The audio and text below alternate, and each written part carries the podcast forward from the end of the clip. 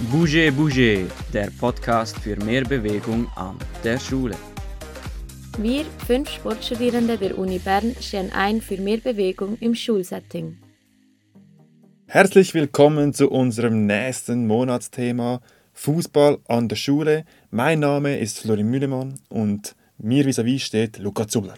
Ja, auch herzlich willkommen von meiner Seite. Ja, Luca, was haben wir heute im Angebot? Ja, Florin, die WM steht vor der Tür. Da haben wir es uns natürlich nicht nehmen lassen und den Fußball gleich zum Monatsthema gemacht. Ja, ist ja perfekt. Mit dir haben wir ja eigentlich den Experten bereits im Boot. Da müssen wir niemanden suchen. Ja, danke, Florin, aber das überlasse ich, glaube später gerne jemand anderem. Ja, da haben wir heute Thais Urni bei uns am Start. Ja, da freue ich mich jetzt schon auf das Gespräch mit ihr. Bevor jetzt alle Zuhörerinnen und Zuhörer abspringen, die nicht gerne Fußball haben, keine Angst, wir sprechen nicht über Technik und Taktik, sondern wir versuchen, alle auf ihrem Niveau anzusprechen. Ja, kannst du wieder ein bisschen konkreter werden, was wir vorhaben heute und auch in den kommenden Episoden? Nochmals zur Erinnerung, wir haben immer am ersten Montag im Monat unser großes Monatsthema, wo eine größere Episode rauskommt und dann immer eine Woche später am Montag kommen drei Blitzepisoden. Ja, sicher, heute sprechen wir darüber, weshalb Fußball so viele Kinder und Jugendliche fasziniert und anschließend haben wir ein Expertinnengespräch, wo wir ein bisschen vertiefter auf Frauenfußball eingehen werden. Ja, ich freue mich sehr darauf. Ja, perfekt, dann können wir ja mit dem wissenschaftlichen Input starten.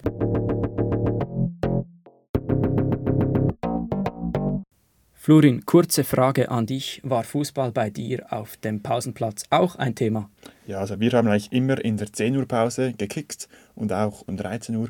Nach dem Mittag war mein Ziel immer, möglichst schnell wieder in die Schule zu kommen, um hier zu spielen. Wir haben es immer gemacht, dass eigentlich die Sechstklässler gegen den Rest der Schule ja, gekickt hat. Wie war das bei dir? Ja, ich hatte immer äh, Probleme mit meiner Mutter, weil wir hatten die Regel, dass man nicht vor 13 Uhr das Haus verlassen darf, weil erst 13.30 Uhr der Unterricht begann und um 13 Uhr sind wir losgesprintet und haben dann 25 Minuten gekickt, bevor wir dann verschwitzt äh, ins Schulzimmer konnten. Also war es so, dass das Gekochte von deiner Mutter gar nicht geschätzt wurde, da der Fußball wichtiger war?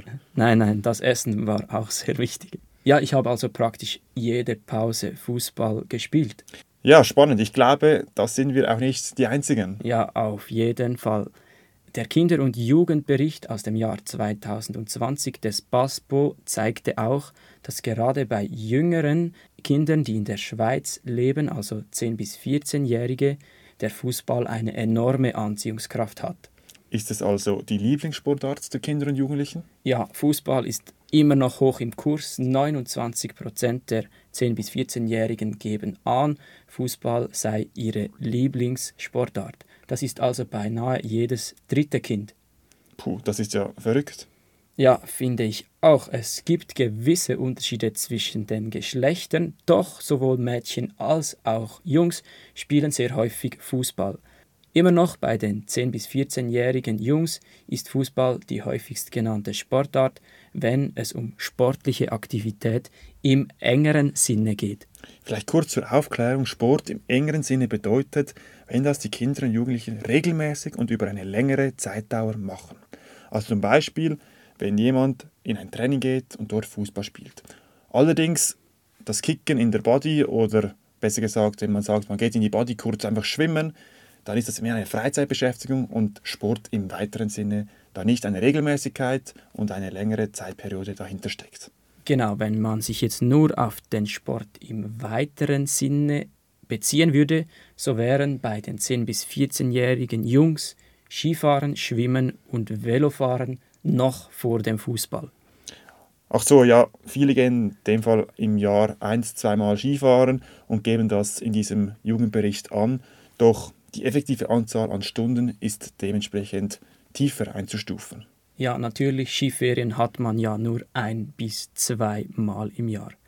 Genau, wenn wir das jetzt also berechnen auf das Gesamttotal aller Stunden, welche 10- bis 14-Jährige ausüben, so liegt Fußball mit 23,3 Millionen Stunden pro Jahr, ganz deutlich zu oberst. Boah, das sind eine Menge Anzahl an Stunden. Was ich auch sehr spannend finde, ist das, was wir bereits zu Beginn erwähnt haben. Fußball scheint nicht nur bei den Knaben Begeisterung auszulösen. Ja, liegt dann Fußball auch bei den 10- bis 14-jährigen Mädels an erster Stelle? Hm, nicht ganz. Beim Sport im engeren Sinne stehen bei Mädchen das Tanzen und das Turnen an erster Stelle. Doch nicht weit dahinter kommt schon bald der Fußball. Hm, das ist interessant. Wie sieht es denn bei den 15- bis 19-Jährigen aus? Ja, es zeigt sich, dass der Fußball gerade bei jungen Männern nach wie vor sehr beliebt ist, also bei den 15- bis 19-jährigen Männern. Bei den Frauen nimmt die Bedeutung etwas ab im Gegensatz zu den anderen Sportarten. Da sind es Krafttraining, Fitnesstraining und Jogging, welche bei den Frauen, aber wirklich auch bei beiden Geschlechtern mehr in den Vordergrund rücken. Ja, in der Tat, diesen Fitnesstrend kann man sehr gut beobachten. Das sehe ich auch bei mir im Sportunterricht. Diese Themen stoßen auf breites Interesse und auch im Bereich der Sportkleidung sieht man immer mehr die sogenannte Gymwear. Ja, da gebe ich dir recht, das kann ich auch bei mir in der Sporthalle beobachten. Aber ich denke, es lässt sich festhalten, dass der Fußball nach wie vor eine große Rolle in der körperlichen Betätigung der Kinder und Jugendlichen spielt. Ja, das finde ich auch. Ich träumte selbst immer davon, Fußballprofi zu werden. Ja, bei mir war es auch Handball und Fußballprofi. Ja, wie man sieht, ist leider nichts daraus geworden und wir stehen beide hier und produzieren diesen Gratis-Podcast. ja, in der Tat. Ja, sonst wärst du wahrscheinlich jetzt irgendwo in Paris und würdest mit deinen Kollegen Messi, Neymar und Mbappe einen Angriffs Vierzack bilden. Ja, so wie ich Französisch spreche, denke ich eher nicht, dass das mit Paris geklappt ja, hätte. Ja, das stimmt. Dann wärst du eher in der Bundesliga oder beim Dosenclub in Salzburg. Ja, das käme vielleicht besser. Aber weg von uns und gehen wir doch wieder mehr zu den interessanteren Inhalten wie unsere Fantasie bezüglich Fußballkarrieren. Ja, Florin, wir haben heute als Expertin eine Frau, die in der Champions League gespielt hat und sie ist zusätzlich RTS-Expertin im Fernsehen. Genau, und diese Chance wollen wir nutzen und im wissenschaftlichen Input noch genauer auf die Entwicklung des Frauenfußballs eingehen, da diese sehr spannend ist und sich die bisherigen Resultate, die wir euch präsentiert haben, also weshalb Fußball bei den Frauen beliebt ist, aber noch nicht so stark wie bei den Männern, lassen sich dadurch hoffentlich ein bisschen erklären und die Beweggründe verstehen. Ja, genau, also ganz allgemein Mädchen und Frauen werden im Fußball immer aktiver und es gibt sehr viele Frauen- und Mädchenteams. Ja, einer Studie von Bieri zufolge gab es anfangs 2017 weltweit mehr als 1,2 Millionen registrierte Fußballerinnen. Dies sei mehr als doppelt so viele als noch vier Jahre zuvor. Der Frauenfußball scheint also im Aufwind zu sein. Ja, hier kommen mir gleich zwei Beispiele in den Sinn. So hat man letzte Saison das Camp Nou, das Stadion vom FC Barcelona, gefüllt. Das waren über 90.000 Zuschauerinnen und Zuschauer im Stadion mit Schweizer Beteiligung. Nationalspieler Anna-Maria Zrnogorcevic spielt ja für den FC Barcelona. Und ein sehr, sehr schöner Rekord finde ich. Im EM-Final, der noch nicht so lange her ist, England kürte sich zum Europameister, war das Wembley-Stadion ausverkauft und der Rekord ist, das war die höchste Zuschauerzahl an einem EM-Europameisterschaftsfinal Frauen und, Frauen und Männer inklusive. Also ich habe es richtig verstanden, der Final war von der Frauen-EM. Der Final der Frauen-EM hat die größte Zuschauerzahl eines Europameisterschaftsfinals. Ja, das sind sehr erfreuliche Zahlen, ein sehr schöner Fakt und ein sehr schöner Rekord, der hier gebrochen wurde. Dies war aber nicht immer so. Genau lange Zeit galt Frauenfußball nicht wirklich als anerkannte Sportart. Doch mittlerweile wird laut Paul Frauenfußball als die größte Mannschaftssportart bei den Frauen eingestuft. Das Aufkommen des Frauenfußballs in der Schweiz kann nach Hürlimann in drei Phasen eingeteilt werden. Fluid. Ja, in den 1960er Jahren wurde das erste Frauenfußballteam der Schweiz gegründet. Doch den Spielerinnen wurde in dieser ersten Phase noch keine offizielle Lizenz ausgestellt. So konnten sich die Frauen nur in informellen Fußballteams wie beispielsweise in Schulteams treffen und auch dort gegeneinander spielen. Ja, dies änderte sich dann 1970, wo eine zweite Phase begann. In diesem bedeutenden Jahr für den Schweizer Frauenfußball wurde die erste schweizerische Damenfußballliga gegründet. Ja, und da der Frauenfußball zu dieser Zeit nicht nur in der Schweiz bekannter wurde, fand in Italien die erste inoffizielle Weltmeisterschaft des Frauenfußballs statt. Auch die Schweiz stellte in diesem Turnier eine Auswahl und beteiligte sich an diesem sommerlichen Turnier. Und seither nahm der Frauenfußball in der Schweiz seinen Lauf und wurde immer populärer und beliebter.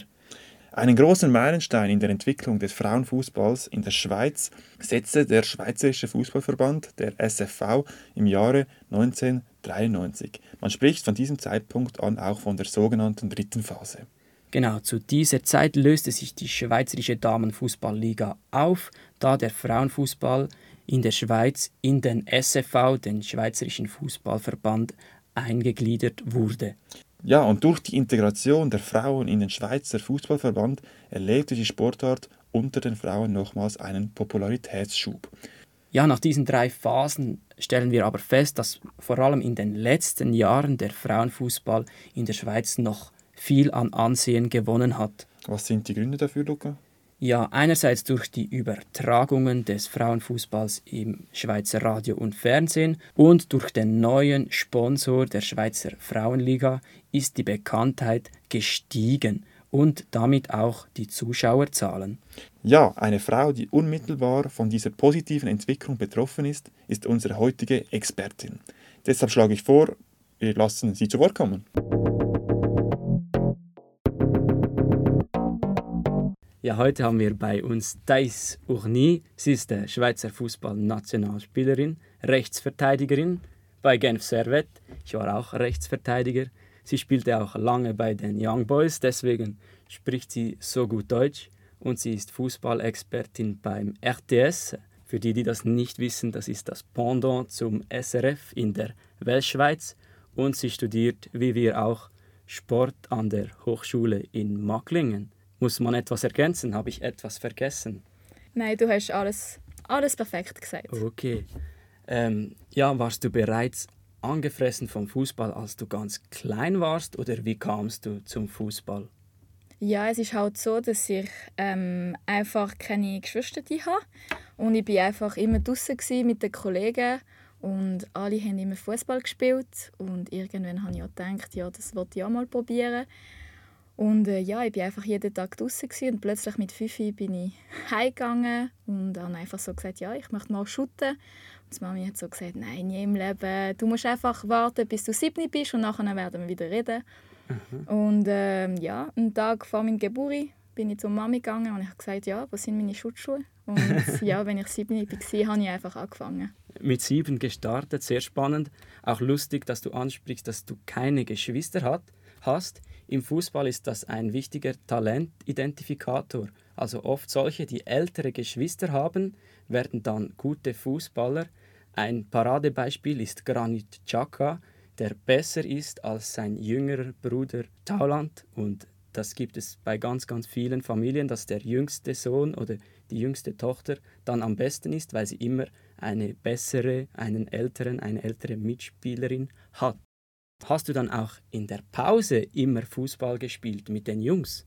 Ja, also wirklich, immer wenn ich sogar nur zwei Minuten hatte, haben wir wirklich Fußball gespielt. Also ich mag mich nicht mehr erinnern, etwas anderes mhm. ja, gemacht zu haben, also ja, während der Pause im Schulhaus oder ja. Alles klar. Immer geschüttet. Warst du immer interessiert an Bewegung oder wie war das? Man sieht, dass sich Mädchen eigentlich in Studien weniger bewegen als Jungs.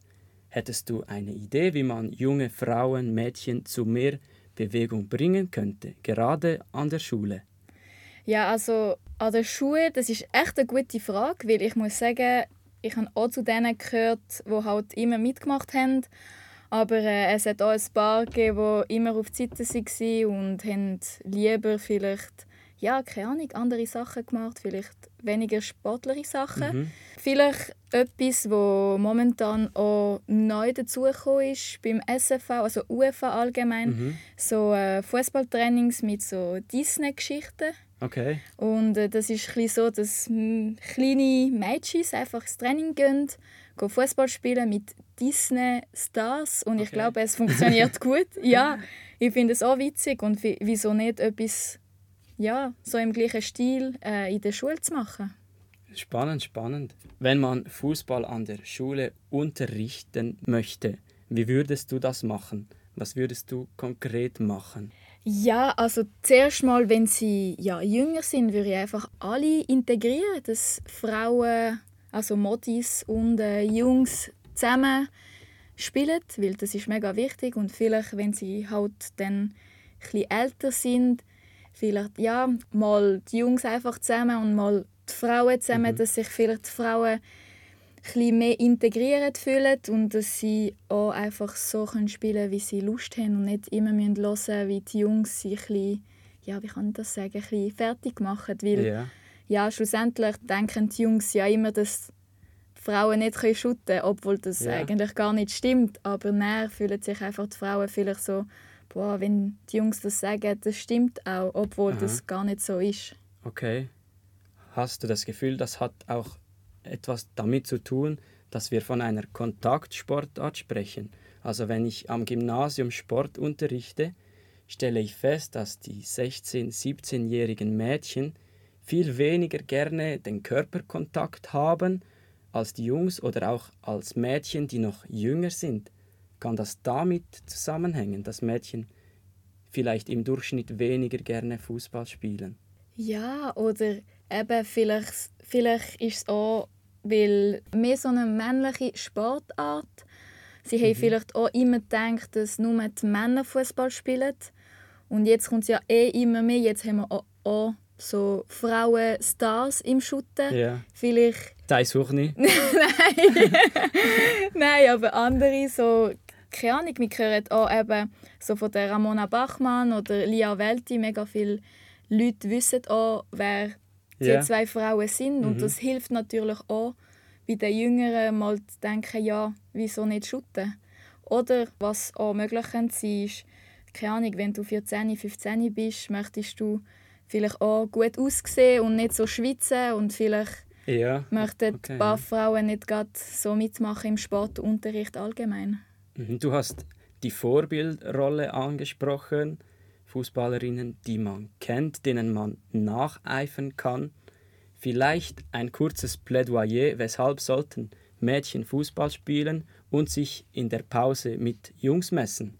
Ja, weil es heißt nicht, dass du eine Frau bist, dass du weniger gut bist. Also im Sinne von, wenn du gern schuttest, wenn du das auch über alles liebst, dann solltest du auch, egal ob es Jungs oder Modis sind, dann gang einfach spielen. Denkst du, dass es entscheidend ist, dass Mädchen mit Jungs zusammen Fußball spielen? Oder ist es auch okay, wenn man nur unter Mädchen spielt? Ja, also ich glaube, ähm, bei uns früher haben wir gar keine andere Wahl gehabt, als mit den Jungs zu spielen. Mhm. Und äh, ja, ich muss auch sagen, dass all die, die mit den Jungs bis U16, also U15, U16 gespielt haben, dass sie jetzt entweder in der Nazi sind oder mega gut sind, wie Ja. äh, Geraldine Reuteler oder so. Und ich glaube, es macht schon einen Unterschied, wenn du mit den, mit den Buben kannst spielen ja, definitiv. Äh, wie war das für dich? Ich habe beim FC Aarau zusammen mit Julia Stierli gespielt und ich fand immer, ja, für sie war es sehr schwierig, denke ich. Wir waren manchmal nicht so zufrieden, wenn sie gespielt hat. Sie kam das vielleicht dann auch zu spüren, sie war nicht in der Garderobe. Irgendwie war sie im Team, aber doch nicht ganz dabei. Wie war das für dich? Also ich habe eben auch noch mit 15 eben bei Grandson, das ist nicht gerade so ja, regional, Ja, Auswahl, aber sie sind trotzdem noch gut gewesen. und ich glaube, eben wenn du auch gut bist und sie sehen das, werden sie dich auch viel mehr in- integrieren und äh, ja, also ich habe mich echt super gefühlt mit den mit den Buben, also sogar auf dem Platz, wenn wir gegen andere Teams gespielt haben. Äh, sie waren immer da für mich, egal ähm, wenn andere Buben so blöd da haben. haben sie mich immer können so verteidigen. Also ich habe mich echt mega gut gefühlt mit den Buben. Ah, das ist cool. Eben, wenn ich jetzt reflektiere, manchmal habe ich das Gefühl, wir waren da nicht immer mega korrekt zu Julia und heute spielt sie Champions League und ich bin hier äh, im Berner Neufeld. Ja, du bist äh, Spielerin bei Genf Servet. Kannst du vom Fußball leben oder wie sieht dein Alltag aus? Also wir werden so wie halb Profi sagen. Das heißt, dass ich ja, etwas bekomme. Ähm, noch voll können davon zu leben ist noch kompliziert in der Schweiz, aber kommt langsam immer mehr Geld und äh, ja, das ist eigentlich super, weil ja, es ist schon schön, sechs oder sieben Mal pro Woche zu trainieren, aber wenn du irgendwann auch nichts dazu, also bekommst, ist dann auch ja, schwierig zum weitermachen, weil eben schlussendlich musst du trotzdem noch andere Sachen zahlen, Essen, Wohnung Klar, ja. und, ähm, und so weiter. Und ich meine, es ist schön, wenn wir klar am Schluss des Monats so einen kleinen Lohn bekommen, ja. Wie bringst du denn das Ganze unter einen Hut? Ich habe gelesen, du hast das Gymnasium Le Lycée in der Weltschweiz gemacht, bist immer nach Bern gependelt. Jetzt studierst du, spielst Champions League, Meisterschaft in Genf, pendelst zwischen Macklingen und Genf. Wahnsinn, oder? Ja, ich schlafe, glaube einfach im Zug. Nein, ja, also es braucht einfach mega viel Organisation und ähm, eben, ich möchte auch weiterhin können studieren, weil das ist mir mega wichtig, auch für den Kopf, dass ich etwas Zusätzliches habe. Aber ich sage immer, dass ich zuerst Fußballerin bin und nach Studentin. Also das heißt, dass wenn ich ab und zu so Trainings habe oder Vorlesungen habe, ja, dann Trainings sind immer wichtiger als Vorlesungen. Also dann gibt es viele Nachprüfungen bei dir, oder? Ja, könnte gut möglich sein. Nein, ich hoffe nicht. Auf jeden Fall cool, dass du trotz diesem großen Pensum jetzt noch hier bei uns bist. Ähm, gibt es etwas, das du unseren Zuhörerinnen und Hörern, das sind vor allem Lehrpersonen, noch auf den Weg geben möchtest bezüglich Fußball und Schule? Ja, ich würde einfach mal sagen, dass ähm, Fußball eine mega coole Sportart ist und ähm, vor allem auch unkompliziert zu machen. Also du bräuchtest nicht einmal zwei Goals, sondern einfach vier Jäcklis, einen Ball und könntest einfach überall spielen. Und äh, ich finde auch, dass Fußball verbindet, auch mit Emotionen, mit allem und eben Frauen, Männer könnten auch gleichzeitig spielen oder auch gegeneinander, miteinander. Und äh, ja, dass das eine schöne Sportart ist und ich hoffe einfach, dass sie weiterhin eben so Fußball werden ja so Lektionen geben. Danke vielmals. Also Fußball eigentlich als Lebensschule, auch in der Schule ein ganz schöner Abschluss. Wir danken herzlich Thais Urni. Danke dir. Sehr spannende Aussagen, sehr spannendes Interview mit Thais. Ja, wir wollen ein paar Punkte nochmal herausgreifen, die wir wirklich unterstreichen möchten. Ja, in der Tat, es war sehr eindrücklich. Was ist dir aufgefallen, Florin? Ja, mich hat am meisten fasziniert, wie direkt und unverblümt sie eigentlich ja, Wahrheiten angesprochen haben, die mir nicht immer so bewusst waren. Beispielsweise der Punkt mit, dass es durchaus auch Frauen gibt, die einfach gerne mit den Jungs shooten tun und ja, die Durchmischung Frauen und Männer gemeinsam Sport machen, gemeinsam kicken, dass das überhaupt nicht etwas ist, was gehindert werden soll, sondern sie sagt direkt, Nein, von dem kann man wegkommen. Das ist vielleicht auch gerade für Lehrpersonen wichtig, dass sie hier das an ihre Schülerinnen und Schüler weitergeben können, dass da nicht immer diese Barriere, dieses Hindernis vorhanden sein muss. Ja, unbedingt ein sehr wichtiger Punkt. Mir ist aufgefallen, sie hat gesagt, Fußball ist einfach, Fußball ist simpel, es braucht einen Ball, man kann auf irgendwelche Art und Weise Tore machen und das ist die große Stärke dieser Sportart. Sie braucht wenig Ressourcen und ist für alle zugänglich. Ja, und sie muss auch nicht groß angeleitet werden, denn das Spiel kennen eigentlich alle, ob man begeistert ist oder nicht. Ja, was ich auch sehr eindrücklich fand, war die ganze Organisation, die Thais da unternimmt. Sie trainiert sechs bis sieben Mal in der Woche, studiert nebenbei noch, hat noch den Job als Expertin beim RTS und sie kriegt eigentlich das Studium, die Arbeit und den Sport alles unter einen Hut. Ja, da kommt sie hier hin und macht einen unglaublich sympathischen und frischen Eindruck. Absolut. Und wir hören immer wieder, dass Eltern sagen, ja, mein Sohn, meine Tochter kann nicht noch zwei, dreimal trainieren, sonst bleibt zu wenig Zeit für die Schule.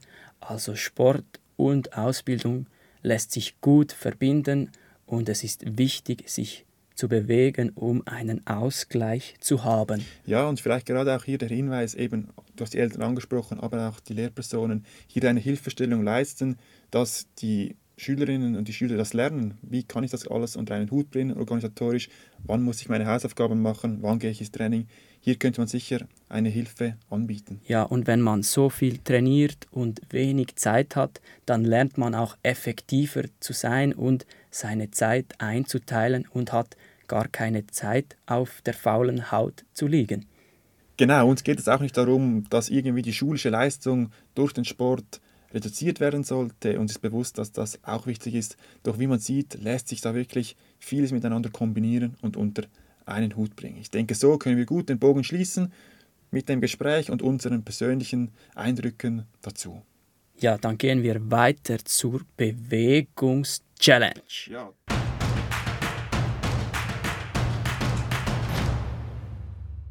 Tobi, ja, du hast das letzte Mal groß angesagt, dass du am Choreografieren bist für einen WM-Tanz, den wir jetzt herausbringen wollen. Wie sieht es da aus? Ja, der kommt am 21. November in unserer zweiten Blitz-Episode. Wir hatten da einige Probleme, da ein paar Tänzer sich beim Fußballspielen verletzt haben. Das passt aber, ja zum Thema. ja, aber äh, wir haben den fast im Kasten, ja. Ja, also ich bin sehr gespannt und bis dahin haben wir immer noch unsere wöchentlichen Challenges, die wir sowohl auf Instagram buschebusche Bodenschrift Podcast oder auch auf unserer Webseite www.buschebusche.ch hinaufstellen und ihr dort diese nutzen könnt und die Schülerinnen und Schüler ausprobieren lassen könnt. Genau, dann leiten wir über in den Rückblick und machen einen kleinen Ausblick über die künftigen Episoden.